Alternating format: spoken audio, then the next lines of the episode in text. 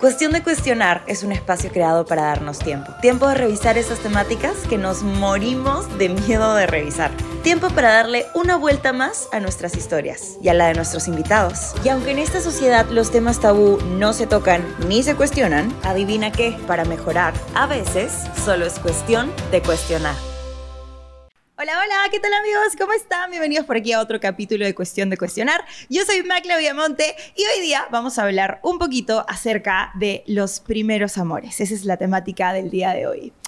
Yo tengo la teoría de que no hay un solo amor en la vida. Yo creo que hay muchos amores que se ama de distintas formas y que como amo hoy no es la misma forma en cómo amaré mañana. Pero vamos a revisar un poquito más esta temática porque tal vez eso es lo que pienso yo, pero no todo el mundo tiene que pensar igual. Vamos a ver y debatir un poquito acerca del amor, de cómo trasciende en el tiempo, de cómo cambia y de estos conceptos así como que tan chéveres y volátiles, como que el amor es muy volátil. Entonces, vamos a hablar un poquito de eso con nuestro invitado del día de hoy, que amo tener aquí. él ya me ha tenido en su podcast. Y es que no han visto el capítulo en el que él me invita a su, podcast, entonces vayan a verlo. Estamos hablando de mi querido amigo Alonso Acuña. Amigos, ¿cómo están? Hola, hola, hola. ¿Cómo estás? por fin te tenemos por aquí, qué bien. Después de que cinco meses planeándolo, Sí, yo te dije que te iba a tener de todas maneras, así que aquí estoy cumpliendo mi palabra. Y fue muy divertido porque fue en un concierto de Bad Bunny entre copas. Borrachos en el Y yo te quiero en mi podcast y yo también te quiero un podcast. ¡Salud! Y ahí quedamos. Dime, ¿para dónde vamos después de la fue increíble, Fue increíble, Sí, y ahí fue la primera vez que nos conocimos. Ahí nos conocimos. En persona. Ahí nos conocimos en persona. Creo que ya nos seguíamos. Eh, sí, yo ya conocía tu podcast. Ajá. No sé si tú conocías el mío, pero sí, como que ya... Tú sabes, yo veo solamente YouTube. O sea, no sé para qué pago Netflix, porque ya ni veo. Solamente veo YouTube. Pero sí, me estoy un, capítulo atrasado. Me falta el de, el de Vincenzo. dos, dos capítulos atrasados. Estoy, me falta el de Vincenzo y el de Timo. Eh, el de Vincenzo es bien interesante. No, es que Vincenzo es increíble. Vincenzo. lo conocí el otro día, fui a la cachina y lo conocí y lo amo con toda mi vida, con todo mi corazón. Es, es arte. es, arte. Es arte. Y yo, tipo, admiro a la gente que es arte. Sí, no, y aparte es buena vibra. No, es increíble. Lo tendría acá, es increíble. Vincenzo, vas a ser el próximo invitado de Cuestión de Cuestionar. Promesa. Pero bueno, hablemos un poquito del tema, de los primeros amores. Vamos un poquito en historias. A la gente le gustan las historias. Así que vamos un poquito en historias. ¿Quién fue tu primer amor? ¿A ah, quién recuerdas como tu primer amor? Ok, yo tengo claro quién fue mi primer amor. Es que, claro, tú justo estábamos conversando y me decías, tenemos varios primeros amores. eh, y yo solamente he tenido uno, o sea, para mí. Ya. Claro, de que es mi relación, mi primera relación seria. Ya. En la adolescencia. Ya. Que fue a los 13 años. Ya. Y mi primer amor duró 7 años. Hasta los 20, 21. Ah, fue largazo. Fue largazo, fue largazo. Y es chévere, porque yo siempre conversaba con mi mamá y mi mamá me decía, claro, yo todo ilusionado, joven, 15, 16, me voy a casar con ella ella es. Tres claro, después le sacó la vuelta. No, de ahí te das cuenta que, que, la vida es otra. O sea, hay varios que tener la relación perdura desde la adolescencia hasta que mueren viejitos y es hermoso, es una película, es, es como up. Literal. Claro, tú quieres esa historia, ¿entiendes? Pero el 90% no lo logra, creo yo. Entonces, este, yo le decía a mi mamá, es bonito esto, porque era mi mejor amiga. Claro, era mi mejor amiga. Entonces, del colegio, nos conocíamos desde los 11 años. Y hacíamos machos. Hasta que en un momento nos enamoramos. ¿Y cómo nos enamoramos? Porque la gente, o sea, éramos tan unidos, éramos uno, que, que en el colegio vamos, íbamos a los quinceañeros siempre juntos. Entonces mi mamá conocía a su mamá, su mamá conocía a mi mamá, y era como bla, bla, bla, y en un quinceañero estábamos bailando, pero yo no sabía bailar. Entonces la única que me decía, oh, hay que bailar, era, ella. Claro, entonces en, un, en, una, en una quinceañero bailamos toda la noche toda la noche, toda la noche, toda la noche. Y al día siguiente en el colegio, todo comienzan los rumores de se han, se han chapado en una esquina. Y yo dije, ¿qué? ¿Qué? ¿Cómo nos vamos a chapar nosotros si somos causas? Claro. En ese momento nació el amor. Porque, claro, decíamos, ah, su. Claro, ¿y si chapamos? Claro, o sea, era como que, oye, si salimos y si. Y se, nos comenzamos a ver con otros ojos. Y dijimos, ¿por qué no? O sea, nos llevamos bien, eh, hay cierta atracción vamos a ver qué pasa.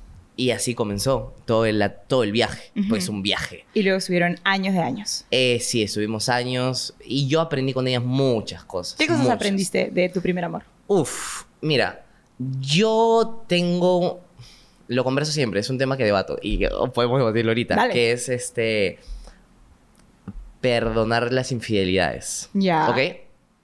Creo que de chivolo antes, en mis relaciones chiquitas, de Contextualiza porque, claro, lo contamos en tu podcast ese día, pero haz como un resumen chiquito de qué fue lo que pasó y de qué infidelidad estamos hablando. Ok, este. ¡Uf, qué fuerte! De nuevo, llorando. Yo te quería contar esto. Macla, de nuevo me has hecho contar cosas que no Este- quería. Lo que pasa es que, claro, en quinto año de secundaria, yo estaba. Yo eh, representaba a, mi, a, a la selección de mi colegio. Entonces, ya para eso ya estábamos dos años. Dos años, a esa edad, es un, Es un huevo. huevo. Entonces, dos años. Y lo que pasa es que yo voy este, en un bus de la selección. Eran dos buses.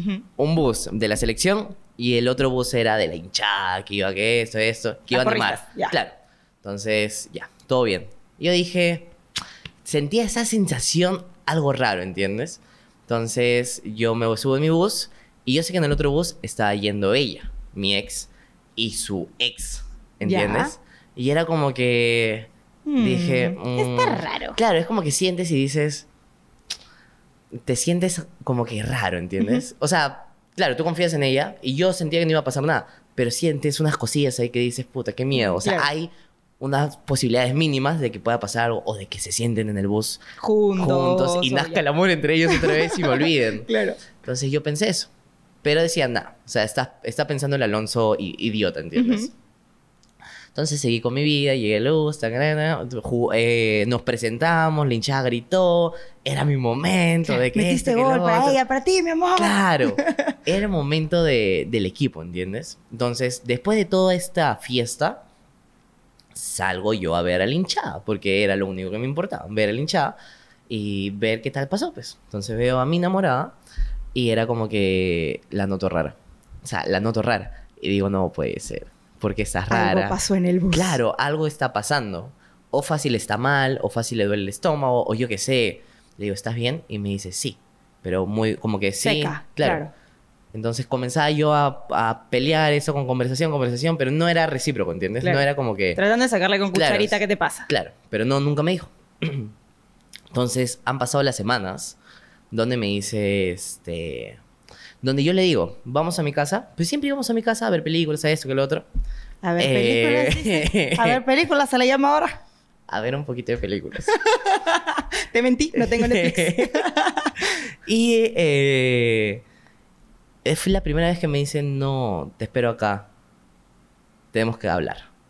Y el tenemos que hablar a mí. verga. El tenemos que hablar, no sé si a ti te, te choca. No, es, me da Es- ansiedad a demasiado. mí me da ansiedad, Como ¿entiendes? ya, pero dime de qué. Claro, es como. Bueno, yo de ahí me iba a salir, pero, o sea, por ejemplo, en la chamba también me dice, tenemos que hablar. Yo digo, me van a votar. Claro, obvio. Claro. Entonces es como feo. Y a mí me traumó. O sea, si me dices ahorita tenemos que hablar, digo, me. me mm. Claro, te da ansiedad. Claro. Entonces es como que me dice, tenemos que hablar. Y yo dije, yo, mira, yo pensé que me iba a terminar. O sea, simplemente porque ya se había aburrido de la relación. Y yo dije, "O- ok, hay que chantárnosla, ya Claro. se acabó este momento y ya, tenía que acabar. Tarde o temprano. Yo pensé eso. Eso era lo mejor para mí. Eh, y bajé, friqueado, iba a mis clases de inglés, me acuerdo. Salí, este, y le dije, ¿qué pasó? O sea, ¿qué está pasando? ¿Qué me quieres contar? ¿Qué me quieres decir? Y lo primero que me dice es, no quiero que te molestes. Y ya me molesté. ¿Cómo que no? claro. Y yo dije, uff, no creo que... Eso no creo que me lo quiera decir, me lo va a decir. Y te dijo, te saqué la vuelta. Y me dijo, en el bus, ahí comienza así, pues. En el bus se sienta mi ex conmigo. Y yo estaba escuchando música. No, él estaba escuchando música, yo no yo estaba viendo simplemente el paisaje. Y me dice, ¿quieres compartir música? O sea, ¿quieres escuchar Audífono música? con audífono audífono. con audífono. Y yo digo, ¡ta madre! Ya sé por dónde van. Yo espero que sea solamente eso. Y me dice, hemos estado escuchando unas canciones, que esto, que el otro. Y en un momento se me acerca y me besa y nos besamos. Y yo dije... Y yo de... ya de criminal con Agárrame mi... que lo mato. Y yo de criminal con mi mente comencé a preguntarle y, y le contestaste el beso y cómo fue el beso ¿Y y, eso y el otro y en qué momento, qué canciones estaban escuchando. Ah, me, me, me morí. En ese momento me muero. No quería saber nada. Fue una de las veces donde te sientes que te quieres desmayar y yo, se, o sea, fue como, claro, fue la primera traición que conozco, ¿entiendes? De Claro, alguien que... tu primer que- corazón que roto. quiero. El primer corazón roto en serio. Claro. Todavía me lo han roto de chiquito. O sea, de relaciones tontas, ¿entiendes? Claro. De segundo, secundaria, tienes 12 años, enamoradito, enamoradito. Ujú. Pero esas no las cuento. Contaba la serie. Y es, claro, la primera vez que me parten el corazón fuerte. Y fue como que... Duro, obvio. Claro, y mira, Y perdonaste esa infidelidad. a eso iba. Claro, ese fue el segundo año. Segundo año nos íbamos para el tercero, porque era de dos años y dos meses aprox. Este, y nosotros duramos siete, duramos siete. Entonces, de ahí aprendí que ella, yo sé cómo era ella, ¿entiendes? Y sé que era una buena persona. Y mi mamá, una de las cosas que me dice es, "Eh, está bien que hayas perdonado porque tú sabes cómo es ella. O sea, ta- y también no puedes como odiarla porque ella también está creciendo. Claro. O sea, los dos están creciendo y los Están dos están aprendiendo en el camino. están aprendiendo a cagar. Y la, y la aprendes cagándola. Y es lo que se me quedó, ¿entiendes? Y es como que ahora en mis relaciones es como que digo, puta, no me puedo, no puedo estar como que pensando en que la persona con la que estoy es perfecta. O sea, sé que no eres perfecta y yo te amo así. Entonces, si, si tú misma te tienes que dar cuenta en, que, en qué tienes que mejorar, si te puedo ayudar en eso, te ayudo. Porque, claro, so- no somos seres perfectos, tenemos defectos. Entonces, como... Qué lindo. Entonces, como que eso. Entonces, con ella aprendí bastantes cosas en las que yo ahora en mis relaciones Las actuales aplicas. las aplico totalmente. Una de las cosas que me marcó, y, y yo no sabía que íbamos a hablar de este tema. O sea, hemos como que dijimos, vamos a saltar ideas, ideas. Pero yo, una de las, de las únicas cosas, de la única cosa que pensé fue cuando, que aprendí, fue, una, una vez fallé rotundamente. Ya en los últimos años de relación, era pandemia, 2020. ¿Seguimos hablando de la misma? Sí, Ya. claro, la misma. Eh, y aprendí con ella también el que en estar en momentos claves para la otra persona es fundamental para, la- para una relación. Yo no lo, yo quizás en ese momento no lo veía así, ¿enti- ¿entiendes? Yo simplemente pensaba en que mi chamba es mi chamba y no puedo y ella faltar. tiene que respetar y ya. Claro, no tanto respetar, es como que haz lo tuyo, Yo te mando buenas vibras en todo, pero te estoy mandando, pero no estoy ahí, ¿entiendes? Claro. Y una de las cosas que ya ahí, ahí estábamos a tres meses de terminar. Ujú. Ya, ya, ya no había, co- como se dice, ya no había vuelta atrás. Ujú. Era simplemente, ya era, era esperar, porque ya eran fallos suceda. tras fallos, fallos tras fallos. Eh, y claro, yo en, en ese momento tiene su presentación, tiene una presentación en el teatro. Súper importante. Era su, primer, su primera presentación. Entonces yo digo, "Ah, carajo, no voy a poder ir. Porque justo tenía un streaming con HH. Claro. Y justo estábamos en los preparativos del streaming. Y era muy importante también para... Eran nuestros streamings, era la única chamba al mes. Y era la ganancia neta de nosotros. Entonces me dicen, un, dos, una semana antes, me dicen, tenemos tal fecha. fecha. Y un mes antes me había dicho esta fecha. Las dos fechas coincidían. Y tú, verga. ¿Y Y ahora yo día tras día estaba pensando, pensando, pensando. Hasta un día antes, digo, ¿a quién le miento? No sé a quién mentirle. Y lo que hago es no hacer nada. O sea, llega el momento de streaming y sigo sin hacer nada. Me quedo en el trabajo. Y le Y dije, simplemente no te aparece si no le dijiste nada. Ah, la cagaste. la cagué, la cagué, la cagué. Evidentemente. Es que yo no sabía, es que, ¿sabes qué pasa? ¿Qué pensaste? ¿Que ibas a poder llegar a las dos cosas? Eh, no, simplemente en ese momento, mira, te voy a decir lo que pensé. Fue, no la quiero decepcionar antes. O sea, no quiero que se suba a los, a los tableros pensando que no voy a ir. Ya. Entonces yo dije, eso le va a friquear. Porque yo siempre iba a sus presentaciones. Ajá. Entonces, yo soy muy fan de mis amigos. O sea, Gerardo, por ejemplo, acaba de lanzar un esto y me dijo, no compres entrada. Y yo lo he comprado porque Ay. soy fan de mis amigos. Ajá. Entonces, Iré. este. eh, y ya, pues, y no puedo ir. Entonces digo, no, la, no, no sé cómo hacer para que no se sienta mal. Simplemente dije. no le diré no nada, le diré nada. para que haga su presentación tranquila y luego veo cómo arreglo. Claro, le fue de puta madre. Y claro, peleamos porque me dice, puta, vinieron todos a abrazarme y tú no estabas. Y fue como que sí. ¿Dónde es está? que- Claro. Sí. Ay, qué duro. Sí. Pero sí, obviamente como que de esas cosas se aprende, como tú dijiste, ¿no? Como uno la caga y luego aprende. Y creo que por eso precisamente yo creo que hay muchos primeros amores. O sea, por ejemplo, yo tengo mi primer amor del colegio, igual como que la primera persona que yo siento que amé, me parece muy fuerte la palabra amor. Igual y la primera persona a la que le dije te amo no fue él. O sea, la primera persona a la que yo le dije te amo fue a mi último ex. Que para mí él es mi primer amor maduro, pero siento que voy a tener otro primer amor. O sea, siento que hoy soy mucho más madura de lo que era hace cuatro años cuando, cuando, cuando empecé con él. Entonces siento que me falta tener otro primer amor. No sé si me dejo explicar. Tuve mi primer amor del colegio, Ya, ok. que fueron como tres años en donde estuvimos ni siquiera juntos porque nunca fuimos pareja, porque era un amor muy inocente. Él era mormón y yo soy evangélica. Ay, no sabía eso. Eres evangélica. Sí, soy evangélica. Increíble. Entonces, en su religión, él no podía estar con nadie que no fuera mormón. Entonces, nuestra relación era como muy tierna y muy como de niños y muy de nos agarramos la mano y muy de amor prohibido porque somos de distintas religiones, De pero distintas nos religiones. amamos, te juro, pero nos amamos y él, por ejemplo, tuvo que pedirle un permiso especial a sus papás para, para invitarme a su fiesta de prom y me invitó y fuimos juntos, pero fue un drama porque su mamá era como, esta chiquita te va a llevar por el, por el camino del pecado y que no sé qué y tú no puedes tener enamorada y muchísimo menos que no sea mormona, o sea, como su mamá escandalizada, ¿no? Y yo como apenas si nos habíamos agarrado de la mano, creo. No, ni siquiera me acuerdo si llegamos a chapar en algún momento, ¿no? Creo que sí, algún como besito, pero como un piquito o algo así. Y me acuerdo que la primera vez en mi vida que yo lloré de felicidad, ok. que lloré de felicidad, la primera vez, fue cuando él me invitó a su fiesta de prom. Porque yo pensaba que no íbamos a ir juntos porque él me decía como, es que no puedo invitarte porque mis papás no me van a dejar, porque la de la religión, no sé qué, y la de siempre. Entonces, nosotros nos íbamos en el colegio, él me íbamos, nos íbamos juntos en micro, me dejaba en mi casa, me pagaba el micro, 50 céntimos, así de qué amor de colegio. Entonces, pero fuera del colegio no nos podíamos ver porque él no lo dejaban verme, pues, porque yo Ok. era como que la que le iba a dejar a llevar por el camino de Satanás Era muy controlado. súper controlado. Entonces, cuando él me dice, como ya hablé con mis papás y he hecho todo porque mi mamá me permiso llevarte a la fiesta de prom, yo como ¡ah! llorando de felicidad, tipo, ah, esto es amor, nos vamos a casar y vamos a tener hijos. Ni siquiera habíamos chapado. Entonces, para mí, él fue mi primera gran ilusión, como mi primer amor. Yo nunca le dije te amo porque nunca estuvimos, pero sí lo pensaba constantemente todo el tiempo, tipo, lo amo, lo amo, lo amo.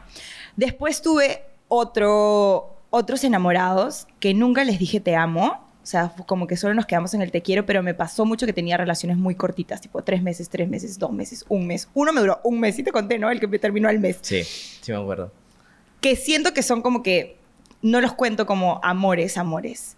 Como Y luego- relaciones. como relaciones. Y luego viene como que el segundo primer amor, que es el último que tuve, que me hizo crecer un montón y me hizo aprender un montón. Y me falta un tercer primer amor, que estoy segura que es el que va a venir.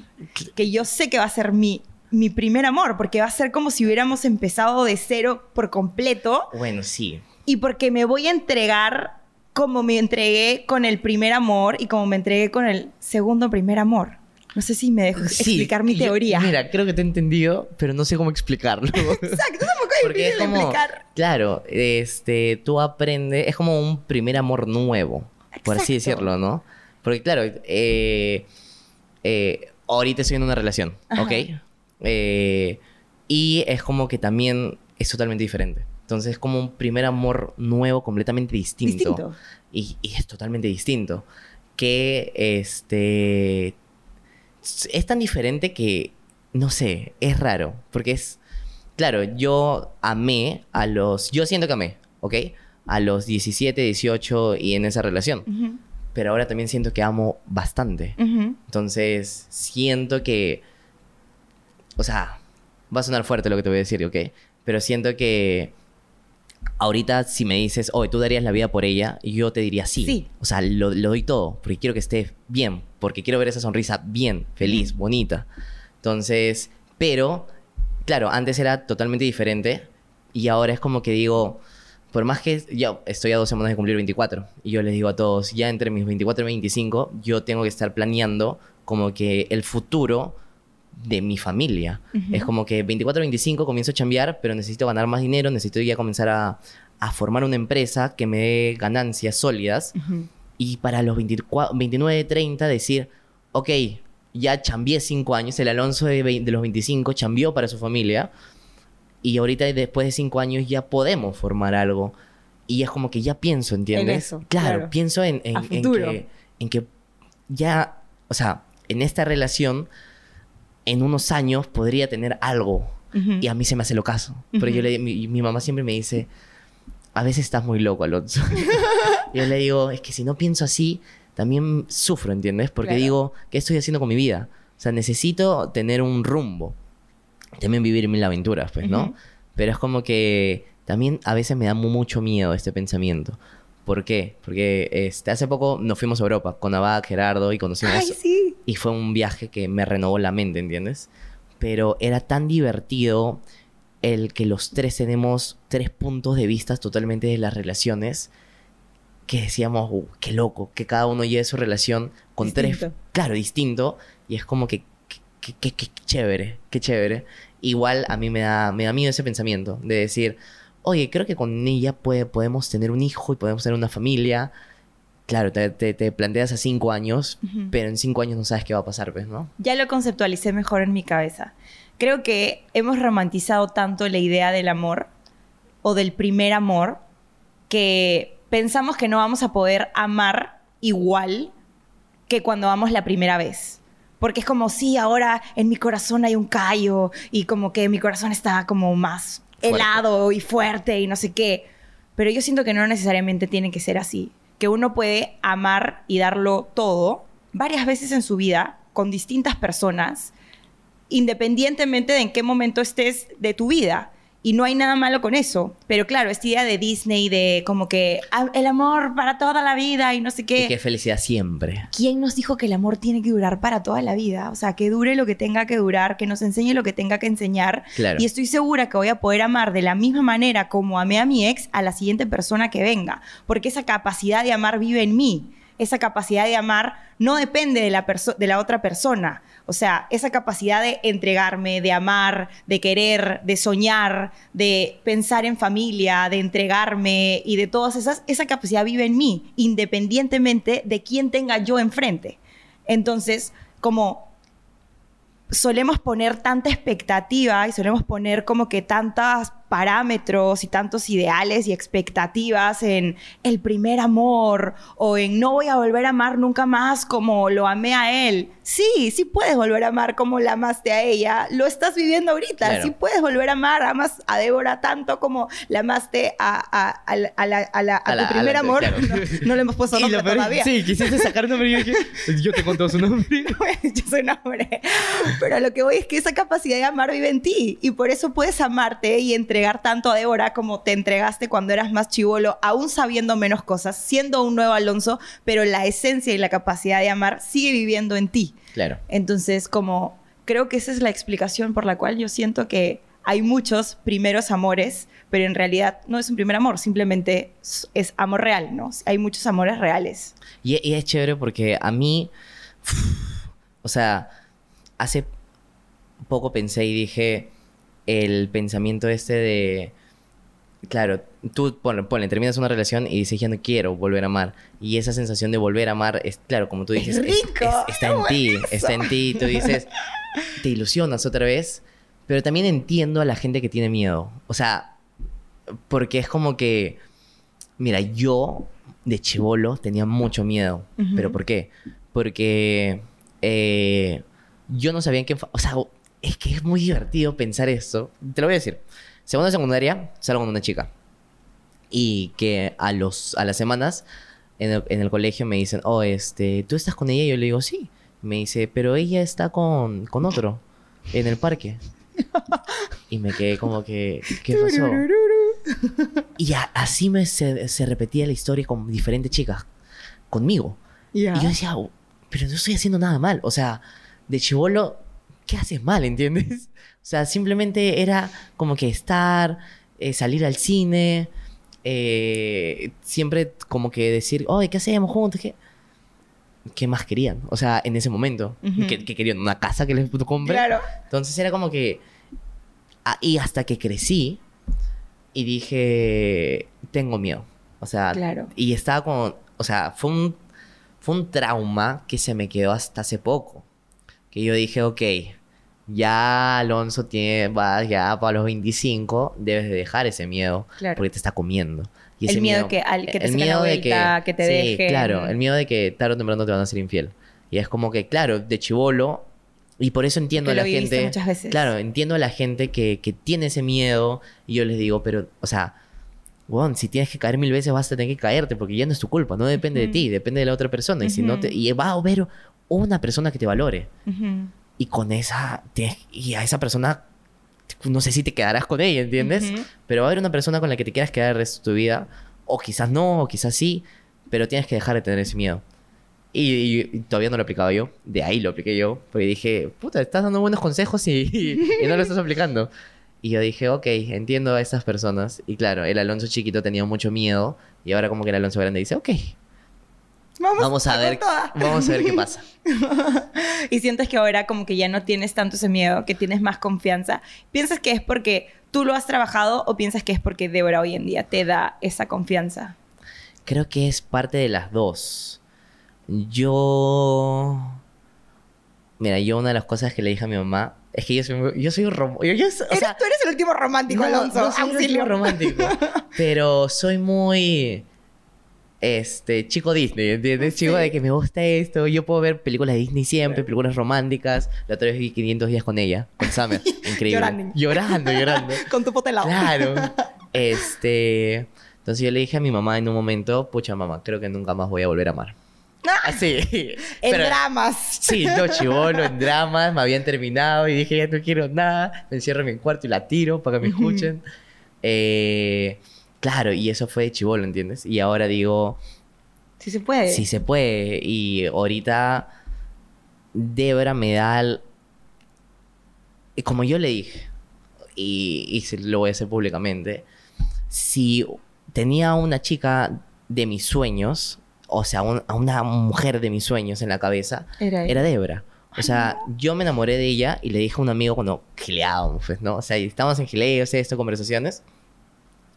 Y yo le dije a mi amigo, puta, creo que es ella. Porque ella es la mujer de mis sueños.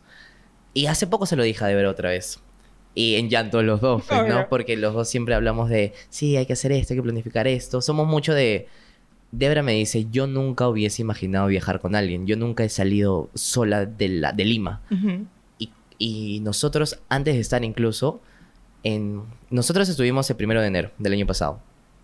Se lo dije en una fiesta de Año Nuevo, eh, entre copas. Borracho. Este- ¿Quieres algo conmigo, mi amor? Eh, estaba muy feliz. O sea, sabía que era ella. Inclu- y un mes antes salieron las entradas de Coldplay. Mm, Y yo compré dos, sabiendo que iba a ir con ella. que era ella. Claro, pero me- yo justo le confesé y me dijo, huevón, compraste dos entradas para Coldplay, ni siquiera estábamos. Y yo le dije, no sé, era intuición, ¿entiendes? Claro. Y era como que también eh, en febrero de ese año, estábamos dos meses ya, estaba de puta madre, eh, y decidimos que en julio íbamos a viajar a Arequipa. Y me dice, yo nunca he viajado con nadie. Y yo le dije, yo tampoco he salido con nadie. Y los dos compramos. Incluso me decía, o sea, todavía como que nos conocíamos en esto y en otro y decíamos, pucha, quizás no duremos. En la cabeza de cada uno, ¿no? Claro. Porque los dos estábamos de puta madre, pero en la cabeza de cada uno era como, acabo de El comprar, miedo, claro. acabo de comprar un pasaje a Arequipa y- y es en cinco meses. Claro, ¿Qué pasa si Y terminamos llegamos- en cuatro? Claro. Y llegamos a esos cinco meses y fuimos de viaje. Y es como que también ha habido bajones, ¿entiendes? O sea, en este año había un par de bajones. Que un par creo que te lo he comentado de que estas discusiones.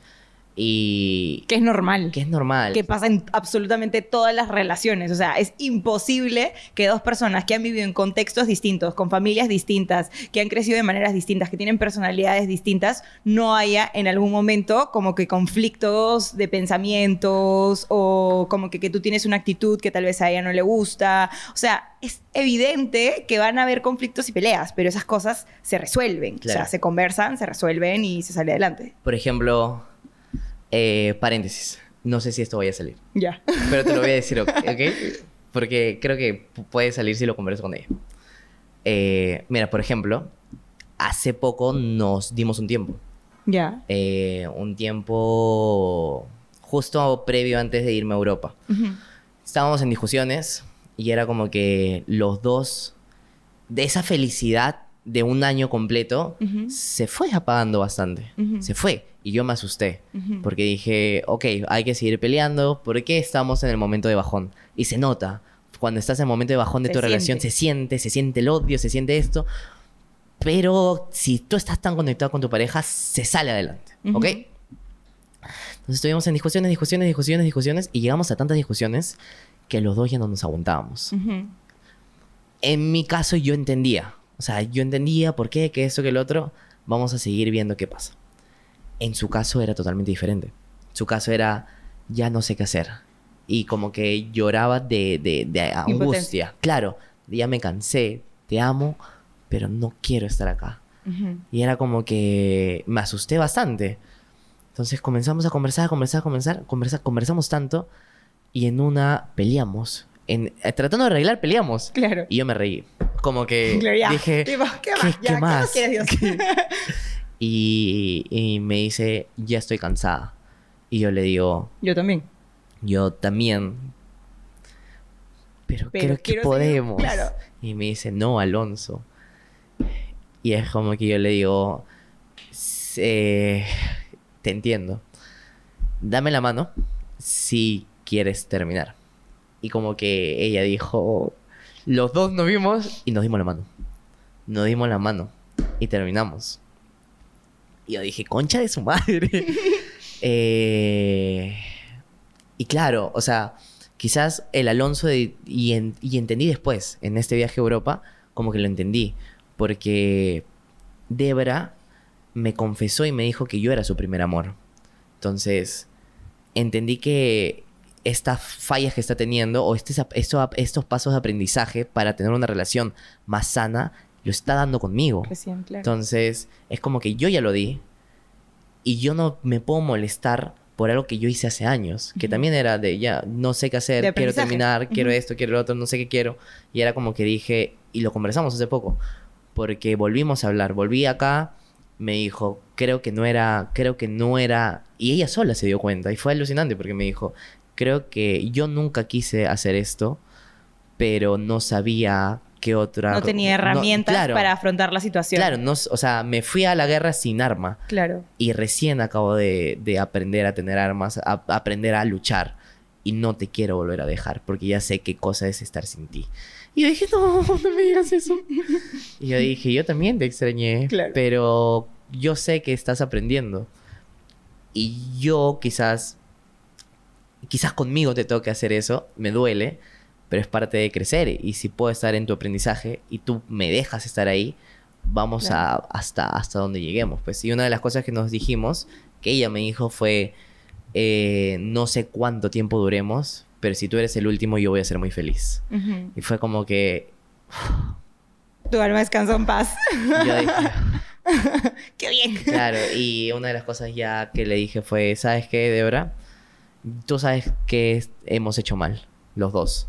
Entonces, estamos en un día, eh, estábamos tomando chilcano, conversando de la vida, escuchando música, todo muy bonito. Habíamos tenido un día de puta madre. Y, comencé, y dijimos, no hay que hablar sobre este tema, lo conversamos después. Pero entre, entre conversa y conversa salió esa conversación. Entonces conversamos tanto y los dos dijimos, ok, vamos a darle todo ahora sí. Ya, y vamos a seguir aprendiendo. Y si tenemos que caernos, pero ahora nos caemos juntos. Ujú. Pero ya no te voy a dejar. Ujú. Y es como que le dije, ya hay que arrugar todos estos problemas, botarlos, iniciar de cero. Ujú. Y me dijo, estoy, estoy contigo. Y en esas estamos. pues. Me encanta. Te escucho y me dan unas ganas de enamorarme. Pero lo que rescato de lo que me cuentas es como que sea, yo soy fiel creyente de que los tiempos ayudan muchísimo.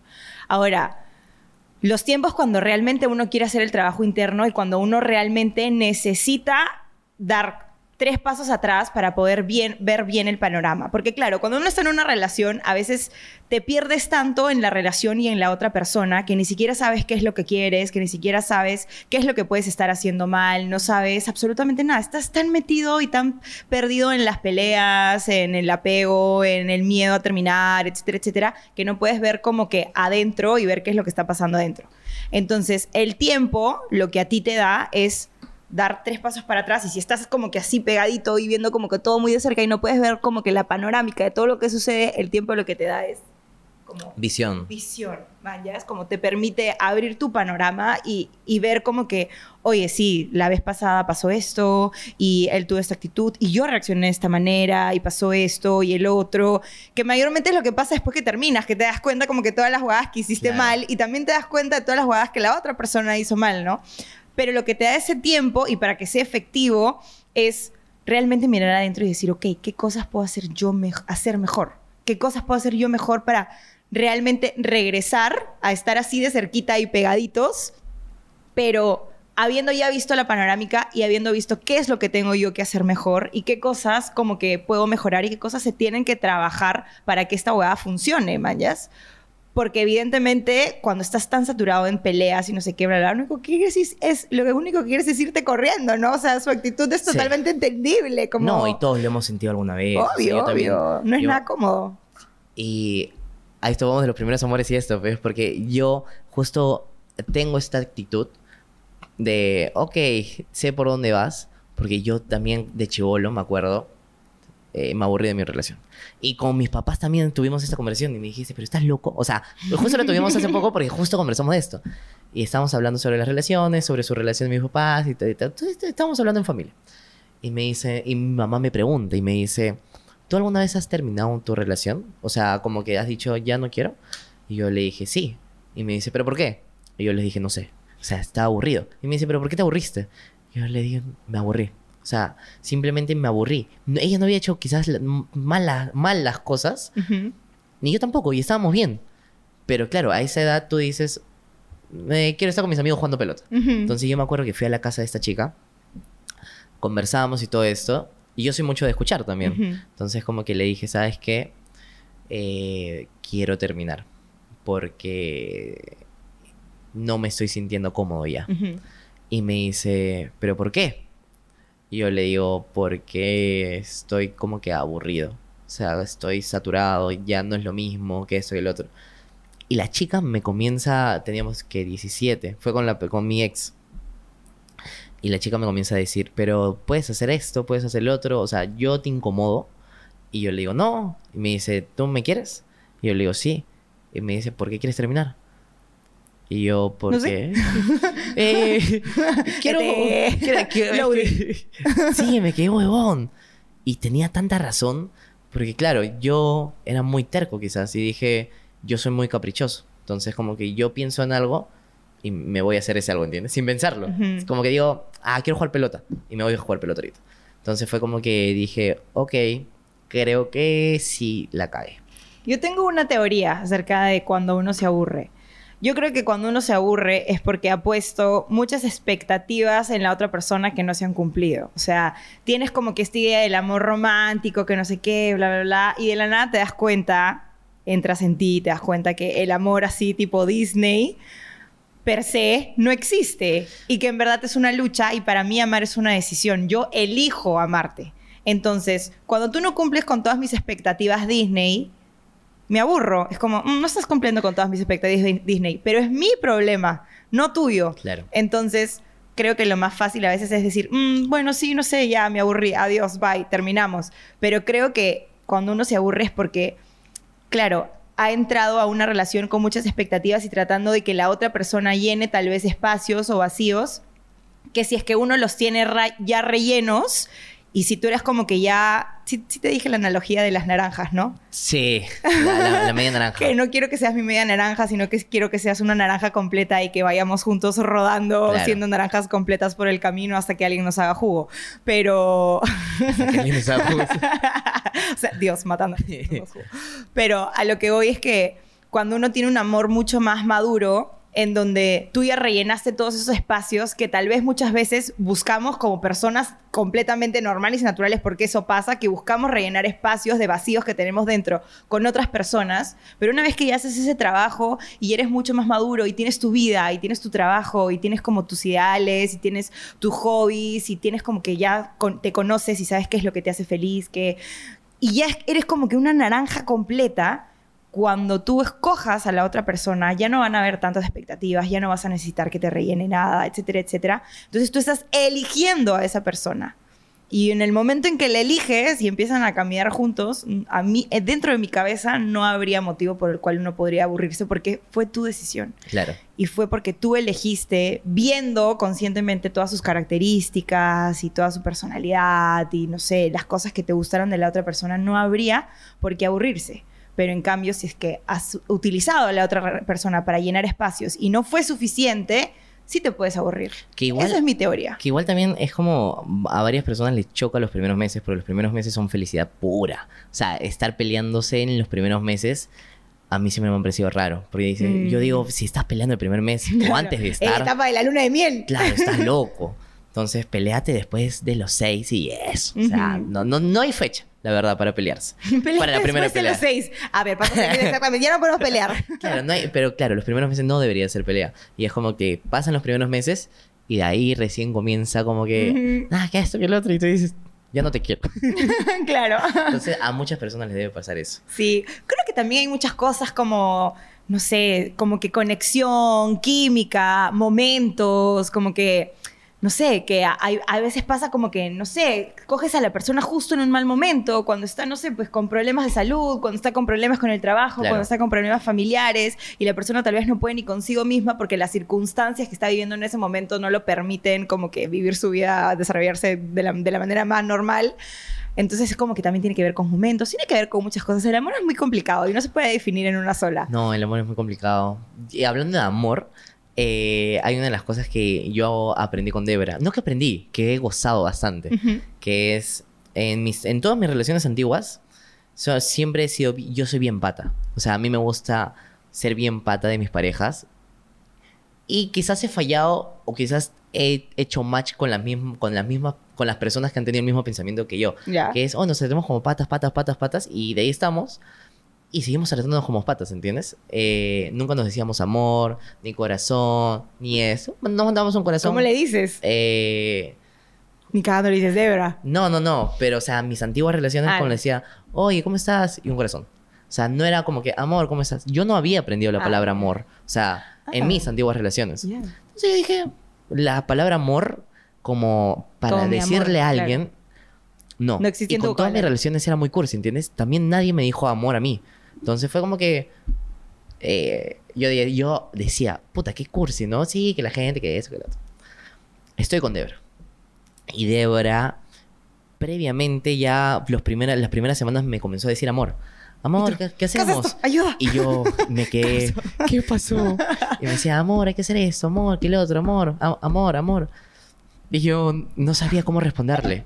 Y el primer mes no, le, le, Debra, buenos días, ¿qué tal? ¿Cómo estás? Saludos cordiales. Te espero a las 3 de la tarde. Saludos cordiales. claro. Le decía, hola, ¿qué tal? Y, yo seguía manteniendo mi, mi, mi, comunicación amorosa hasta que en un momento digo, creo que es hora. Y le dije, amor, buenos días. y claro. Y ahí comencé a decir amor, amor sote, amor mío. Este, y me gustó dije, esto no es cursi, esto, este es muy bonito. Entonces fue, ella me enseña a usar la palabra amor libremente y, y, lo gozo, ¿entiendes? y, hago, y incluso no, medio, no discutíamos, pero era como que en el trabajo, porque los dos trabajamos en el mismo teatro, a veces le están todos y le digo, Debra, ¿puedes pasarme esto? O ella me dice Alonso, y luego nos quedamos como que... Alonso Hay algo raro. claro. Claro, y e, e, eso me parece bien, bien chévere. Claro. Que lo aprendí hace poco. Y, se, y lo gozo cada segundo. Es que te juro que en cada relación aprendes una cosa distinta. Como que las relaciones te enseñan demasiado de ti, de la otra persona, te enseñan a ver el mundo de, la, de, la, de, una forma distinta. El amor es como de las cosas más bonitas que hay. Eh, sí, también es la cosa más fea que hay. También. Porque también lloras. Sí. Yo he llorado muchas veces. Obvio, Y obvio, te- y obvio. ¿Sabes cuál es la peor sensación con la que he conversado con muchas personas y, y, todas- y me dicen, ¿saben que ¿Sabes que Esto no aguanto de la relación. Que es un momento que creo que te ha pasado, obviamente. Que es irte a tu cama llorando y dormir llorando. Esas son las peores Es- cosas que puede pasar. Como que tú te, te desahogas solo y no sabes con qué desahogarte. Y es como que lloras, lloras, lloras, Claro. lloras, lloras, lloras. Y amaneces hinchadísimo. Claro, con los ojeras así, los ojos hechos una pelota de todo lo que has llorado porque te duele el corazón, el alma y la vida. Pero sí, pero yo no tengo miedo como enamorarme. Por más que me han roto el corazón, por más que sufrí muchísimo, muchísimo cuando tuve que terminar mi última relación, como que estoy como lista, creo yo, como para volver a enamorarme. ¿Estás en el paso de querer formar una familia o no? No, O todavía enamorarte y de ahí decidirlo. Ah, y de ahí decidirlo, exactamente. No quiero como que poner en mi cabeza ningún tipo, así como no quiero pensar como en amores idealistas y no quiero poner expectativas a la persona con la que yo en algún momento vaya a estar, tampoco quiero como ponerle, no sé, como, es que yo digo, ¿qué pasa si es que no puedo tener hijos? No sé si es que no puedo. ¿Qué pasa si es que mi pareja no puede tener hijos? Como no quiero ponerme expectativas ni ideales en la cabeza de absolutamente nada. Prefiero que la vida vaya mostrándome cuál es el camino y no parametrarme en que porque todo el mundo tiene hijos yo tengo que tener hijos, porque todo el mundo se casa a tal edad yo tengo que casarme a tal edad, que porque las relaciones tienen que ser así, tienen que ser de tal o cual forma. No, o sea, prefiero como que fluir en el camino y que la vida me sorprenda, porque creo que así es como más bonito, ¿no? Bueno, ah, mira, no pensaba tener tres hijos y aquí tengo ocho. Excelente, ¿vayas? Como que la vida te vaya sorprendiendo. Prefiero eso a estar... Es que he aprendido mucho acerca de las expectativas en los últimos meses, saliendo con personas, expectativas en el trabajo y tal, que las expectativas muchas veces te matan como la oportunidad de aprender y de conocer nuevos caminos y de ver a la persona que estás enfrente cuando hablamos de relaciones. Entonces, sí lo dije en un capítulo, la última persona con la que yo salí me enseñó eso, que yo le puse tantas expectativas enfrente a él de lo que él tenía que ser, porque claro, yo en mi cabeza era como reempoderada, yo la tengo clarísima, él no me va a tratar así y yo sé que él tiene que hacer esto y el otro y que para yo sentirme cómoda tiene que pasar esto y esto y esto porque yo sé absolutamente todo de mí, me autoconozco y cuestión de cuestionar me ha enseñado todo en la vida. Claro. Yo totalmente desde mi ego, pensando que yo ya sabía todo lo que necesitaba y todo lo que quería. Entonces le puse tantas expectativas de lo que yo quería, necesitaba y de lo que yo me merecía, porque mi cabeza era como que yo me merezco que me traten así y yo me merezco tal o cual chico y yo sé perfectamente qué es lo que quiero.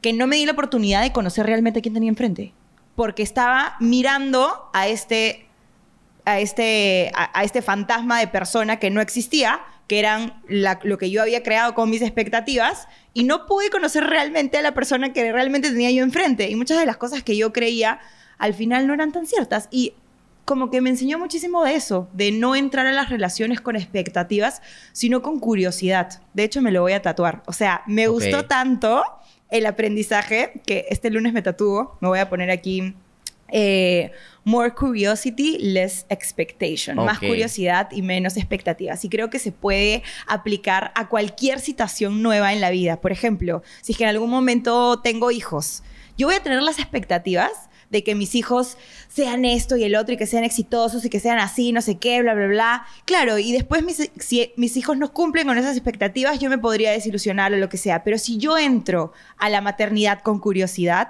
de cómo será mi hijo, como cuál será su orientación sexual, ¿Qué le gustará? ¿Será artista? ¿No será artista? ¿Le gustarán los números? ¿Será Es- bueno hablando? Menos presión. Ajá, y para la persona y menos presión para mí y menos Claro. decepciones para mí, porque las expectativas lo único que hacen es decepcionarte, porque no siempre se cumplen. Entonces, si es que yo entro a la vida en general, ¿qué me traerá este nuevo trabajo? ¿Qué me traerá este nuevo proyecto? Curiosidad, como si yo entro a las situaciones de la vida con curiosidad y no con expectativas, creo que puedo aprender mucho más y puedo vivir realmente el presente de lo que estoy viviendo en ese momento. Evidentemente, igual teniendo bien en claro las cosas que tal vez no quiero y que no me gustan, como por ejemplo, no sé, pues si es que, porque uno puede pensar, ¿qué pasa si no entro sin ninguna expectativa a la relación y de la nada como que es una mala persona y me trata mal y no sé qué? evidentemente tú sabes que cuando alguien no te trata bien y cuando no te sientes bien, eso lo puedes sentir también, incluso entrando desde la curiosidad. Vamos a ver cómo me hace sentir esta persona. Vamos a ver qué tanta química tenemos. Vamos a ver qué tanto fluye esta situación. Vamos a ver hasta dónde podemos llegar. Vamos a ver cómo, cuáles son sus lenguajes del amor. ¿Son compatibles con el mío, con los míos? Pero si yo entro como que tu lenguaje del amor debería ser este. Y si no es ese, entonces me voy. Claro, y la otra todo. persona, tipo, ¿qué fue, flaquita? ¿Qué Pero, lenguaje del amor? ¿Qué lenguaje del amor? Como tengo otras mil que son súper chéveres, como Claro. que también puedes conocer, manjas. Y me perdí la oportunidad de conocer todo lo que es la otra persona simplemente porque no cumplió con una de mis expectativas. Entonces, como que creo que, que el amor te da mucho eso, que te, te permite conocer. Y estoy en esa época de mi vida, en la de la curiosidad y no de las expectativas. Que Ahora- la vida me sorprenda. Ahora, que es un buen consejo. Porque, claro, eh, es que también, como decía, es que todo, lo- la, la culpa la tiene Disney. Te vamos a demandar Disney de mierda, quiero que sepas. Esa es la conclusión. Porque, claro, tú es el mismo de Príncipe Azul que tiene que. Y la gente tiene que. O sea, todos tenemos que entrar a una relación sabiendo que esa pareja tiene mil defectos. Porque si entras pensando que es perfecta, porque obviamente va a ser perfecta las, los las primeras semanas. En los gileos. Sí, Claro, sí, tienes que ser perfecto, ¿entiendes? Claro. No tienes que. Y algunos dicen, pucha, ya voy a. Sé que en esto fallo, voy a tratar de aguantármelo. Que está mal también, deberías corregirlo si sabes cuál es tu defecto. Pero claro, en ese, en ese momento de gileo tú dices, ya, todo, todo bonito, todo bonito. Hasta que ya te das cuenta de que falla, falla y falla. y, y creo que. No sé si te ha pasado, pero, o sea, el tener un defecto o que tu pareja tenga un defecto y a ti no te guste, pero tienes que estar como que. Ok, tienes que. que- da- o sea, como que. No sé si exactamente ayudarlo, porque él se debería ayudar solo. Pero es como que, oye, estás fallando en esto, creo que tienes que darte cuenta en que la estás cagando, pues, ¿no? Y Claro. mejorarlo. Y creo que es algo. Claro, parecido, claro, ser normal. aterrizado también, ¿no? Como no puedo esperar a que la otra persona sea perfecta, así como yo tampoco soy perfecta, tal vez en otras áreas de mi vida yo necesito más trabajo y esta persona en otras áreas de su vida necesita Claro. más trabajo. Pero es precisamente la bidireccionalidad que te dan las relaciones, ¿no? Yo te apoyo en ciertos aspectos de tu vida, yo te aporto esto y tú también me aportas, entonces al final es como súper retroalimentativo, ¿no? Es un equipo. Es Es, un es- es un equipo. Es un equipo siempre. 100%. Ya, eso sí, ahí sí estamos como demasiado alineados. Pareja igual equipo. Sí. Literalmente. A veces yo me la voy a tener que bancar y a veces yo me voy a tener que poner el equipo al hombro y a veces tú te lo vas a tener que bancar y tú te vas a tener que poner el equipo Claro. al hombro. Porque, o sea, eso de que, pucha, que sí, que siempre vamos a estar alineados y que siempre No. vamos a crecer juntos y que siempre nos vamos... No, o sea, van a haber días en que, o, o- o momentos en que yo tenga momentos de mierda y tú me vas a tener que bancar y vas a tener que impulsarme a salir de ahí y viceversa. Y para eso, eso es lo bonito de tener un compañero de vida que te ayude en el camino, Claro, que porque. te dé ah, agüita. Sí, porque a veces te sientes tan solo que. O, no, o sea, ahora, lidiar con la soledad es bien pendejo. A mí me cuesta. Pero es como que ya viviendo solo he aprendido a estar Sí. solo, evidentemente. Aunque tengo una gata. Y es más, todavía más, más chamba porque es un hijo. Sí. Es una hija. Entonces, pero he aprendido y claro, si estás con, con alguien que te, que te impulsa, porque también hay personas que te jalan para otro camino y tú te tienes que dar cuenta. Que justo lo hablé con el Cholo la- el- hace meses, que era como que hay personas que en mi vida, el Cholo me contaba, que en su vida habían personas que lo jalaban para, Para el... Y claro, y no, no crecía. Y el huevón estaba como desesperado por crecer, pero habían personas agarrándole la pata para que no, no salte, Ujú. ¿entiendes? Y es como que yo digo también eso. O sea, a mí, a lo largo de estos años, he aprendido a, a tratar a las personas como yo los quiero tratar, ¿entiendes? O sea, Ujú. con, con... Como me gustaría que me traten. Claro, y lo mejor posible. O sea, si te puedo ayudar, te ayudo. Si varios amigos han estado mal, yo les digo, quieren dar una vuelta, quieren pasear, quieren, quieren caminar, quieren hablar. También a veces ha habido días donde yo he estado mal y él ha estado mal y yo, yo no quiero hacer nada tampoco. pues. Nadie me Claro, está- báncame. Claro. Entonces, eh, y he aprendido a comenzar a soltar. Que es muy difícil. Y Súper. creo que a muchas personas se les, se les hace difícil el... "Mm, esta persona que estaba tan metida en mi vida hace dos, tres años, yo ahora Ya como... no me suma, chao. Claro, y, y yo no sé cómo hacer esas despedidas. Porque las despedidas son muy difíciles. No te Ah, despides, pues. Te a alejas eso nomás, iba. Poquito a poco. Porque, claro, en mi mente está, creo que tengo que decirle, ¿sabes qué? No me sumas. Pero no, es como, ya no. Eh, y simplemente cuídate, te voy a seguir tratando con respeto, pero no, no, no, no me sumas y me das miedo. Chau. adiós. Y te vas corriendo, bombita de humo. Sí. sí. Pero sí, bueno, amigo, yo siempre te he dicho, tú tienes un corazón súper noble, siempre me has dado demasiado buena energía desde el día uno, desde Bad Bunny. Así que nada, hemos estado hablando un poquito acerca del amor. No se vayan a tomar todo lo que hemos dicho en serio, simplemente es lo que nosotros pensamos Ah, del sí, amor. sí, sí. Yo, yo pienso totalmente diferente que tú, igual. Seguimos aprendiendo, seguramente de acá a dos años no pensaré lo mismo del amor que pienso hoy, seguramente Sí. de acá a tres años Alonso no pensará lo mismo del amor que, que, que- que piensa hoy, habremos aprendido nuevas cosas, pero no sé, esto ha sido como que una, una conversación a corazón abierto de lo que creemos que son los primeros amores y, de cómo el aprendido. amor trasciende y cómo hemos aprendido un poquito como que de todos estos primeros amores o amores reales. Pero antes de cerrar el capítulo, no sé si has visto lo- los capítulos de esta última temporada, tenemos un juego ahora. Oh, a mí me gustan los juegos. Ahora, soy muy competitivo, ¿ah? Pero es que es- no, no es un juego común y corriente, amigo. Es un juego en donde tú tienes que sacar una carta Ok. y tienes que... Me gusta. ¿Estos son? Sí. Este... Tienes que responder la pregunta. Ok, Ojalá pero... no salga una repetida, porque han salido muchas repetidas. Así Ok. que si sale una repetida, eh, pero que tengo otra. que pensar o... Son preguntas, hashtag cuestión de cuestionar. Ojo. Ok. Tú sacas Eh, una y luego yo saco uno. Respondemos y ahí acaba el capítulo. este. Es para conocerte un poco mejor en Lo- otra temática que sea distinta. Ya lo leo. Sí. ¿Qué es lo más tonto que has hecho por amor? ¡Ah, me encanta! Uf. tiene que ver con el tema. ¿Qué es lo más tonto que he hecho por amor? Uf, pregunta O lo muy más bonito. Eh... Que tú digas, ala, soy lo máximo. Como, qué bonito regalo. Ok, no, no lo considero tonto, pero soy una persona que le gusta regalar mucho. Ya. O sea, eh, a todos. O sea, me gusta dar regalos. Eso es lo que me gusta. Lenguaje del amor Eh, full, regalos. Sí. Entonces llegó Navidad y quería regalarle cosas a Debra. Pero quería llenarle el árbol, ¿entiendes? Toma todo mi amor y todo mi dinero. Entonces dije, ¿qué hago? ¿Qué hago? ¿Qué hago? ¿Qué hago? ¿Qué le regalo? Y le compré un Funko Pop gigante de la sirenita, ya. que es con el príncipe. Le- Y te, te mando foto para que lo Ya, muestres. La sirenita y Lo el príncipe. Y no lo pensé un segundo. Dije, este es. Ok. Hicimos caminando. ¿Qué más le compro? Y a Debra no le gusta mucho la Navidad. Ya. Como que le gusta y no le gusta. Entonces le compré un pijama de Grinch. Dije, ahora, este le quedará. Ahora, yo no soy de preguntar. Sea, Debra no sabía nada, nada. Tú compraste nomás. Claro, yo compré y no sabía su- exactamente su talla. Su talla. Yo soy malo con las tallas. Dije, este es, este, eh, lo probé, ya, ya, ya. Ya dije, "Mm, este es. Y de ahí dije, falta algo, falta algo. Y dije, y ella, justo estábamos hablando y recordé muy antiguamente que me dijo, oye, me gustaría unas zapatillas blancas. Y dije, creo que le tengo que comprar unas zapatillas blancas. Y me fui a Adidas y he paseado por todas las tiendas viendo unas zapatillas blancas pero rosadas que tenga que sea el estilo. En este podcast amamos a Reebok. Yo auspiciada y el otro diciendo la competencia. Este eh, ¿Te fuiste a Reebok? Cobraste. ¿Está oficial? No, no, no. Me fui a comprar zapatillas blancas en una tienda. Ahora vamos mejorando. Eh, y vi y dije, estas son. Y yo simplemente pasaba tarjeta, tarjeta, tarjeta, Claro. tarjeta.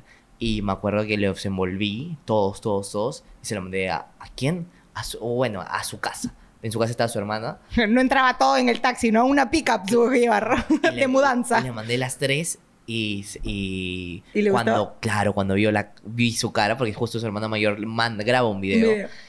Ah, ya se arregló mi, o sea, mi Navidad era muy feliz, ¿entiendes? Claro, como le gustó mi regalo. Claro, también eh, yo soy mucho de su cumpleaños, llegó, ah, era su cumpleaños, era los 26 días. No, pensé en año nuevo, en enero. Ujú. Entonces dije, ¿qué le regalo? Y soy mucho de, tú me, di- o sea, estamos conversando y tú me dices, oye, me gustaría esto. ¿De acuerdo? Se queda. Entonces me dijo, que me mi a mi mamá le mostré unas Pandoras a mi mamá. Ya. Y, no, mm, y me dijo como que, que a ella también le gusta, a mí también me gusta. Una cosa así me dijo. Claro. Y yo dije, listo. La ya Pandora. tengo regalo de cumpleaños. Y me fui a pasear y Pandora, pa. Lo mejor de las Pandoras es que después puedes irle regalando dijes para que llene. Claro. Así, así no sabes qué regalar, un dije más. Es, es como, un es como un- la vida, ¿entiendes? Como que cada cosita. Y fue como que fui a su casa de verdad no tenía ni puta idea. Claro, porque claro, es como que yo diga, oh, me gustaría, no sé, un BMW. Claro. Y de la nada un BMW. De afuera, y claro. como que ella le entregué y también tengo el video. Claro, ay, qué tierno. Le entrego y lo abre y se queda como que, ¿qué pasó? y se lo puso y le quedó y le gustó. Entonces creo que Qué bonito. lo más lindo es que los regalos. Claro. Me gustan mucho. Excelente, me gusta. Entonces ya sabemos el love language de Alonso. Los regalos. A ver, a ver, a ver, a ver, a ver. toca mí.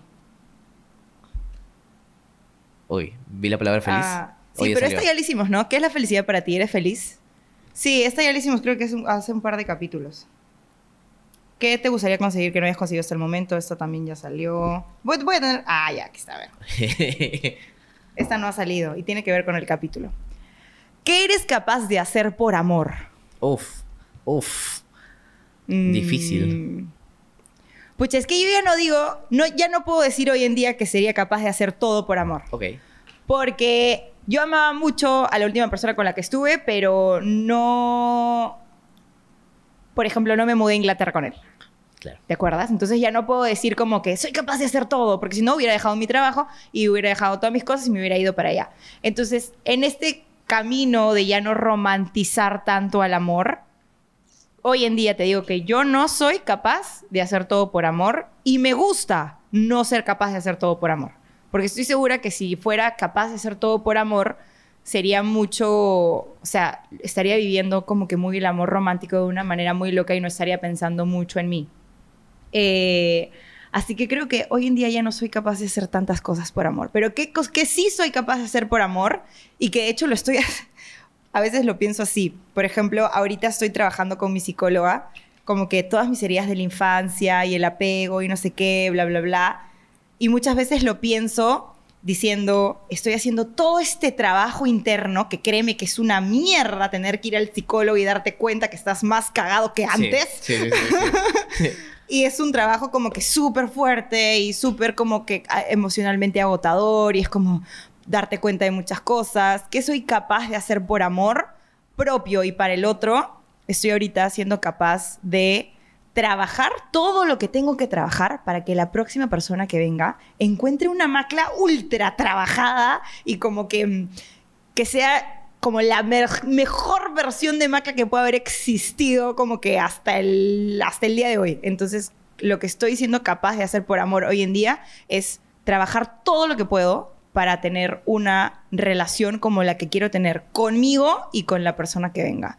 Que créeme que no es poca cosa tener que ir a la psicóloga todas las semanas y darme cuenta que estoy cagada. Sí, es, lo que, es lo- es lo que más da miedo. sí, pero sí, eso soy capaz de hacer. ¿Te gusta el juego, amigo? Ah, sí, a mí me gustan los juegos. es chévere, es bonito porque puedes como que conocer un poquito más a la otra persona y darte espacios como para hacer ese tipo de preguntas. Bueno, amigo, muchísimas gracias por haber venido No, hoy día. gracias ¿Te a ti. gustó? Sí, sí, sí. A mí siempre me gusta conversar. Sí. Y, y más contigo. Es bueno, siempre es bonito conversar y conocer un poquito más del- de la otra persona. Bueno, terminamos el capítulo acá. Despídete. ¿Quieres hacer algún aviso parroquial? Que vayan a Eh, ver tu podcast. Eh, amigos, si están por acá y quieren seguir eh, viendo podcasts o capítulos o ver gente conversar, una chela más en YouTube todos los jueves a las 9 pm. Así es. Si eso. no han visto nuestro capítulo, vayan a verlo. Una chela más con Macla Villamonte. Sí. Así lo encuentran. y después se van a quedar viendo todos los capítulos porque todos son bravazos. Muchísimas gracias de nuevo por venir, amigo. Gracias, y nos hermano. vemos en el próximo capítulo. A todos ustedes que están viendo por ahí. Adiósito.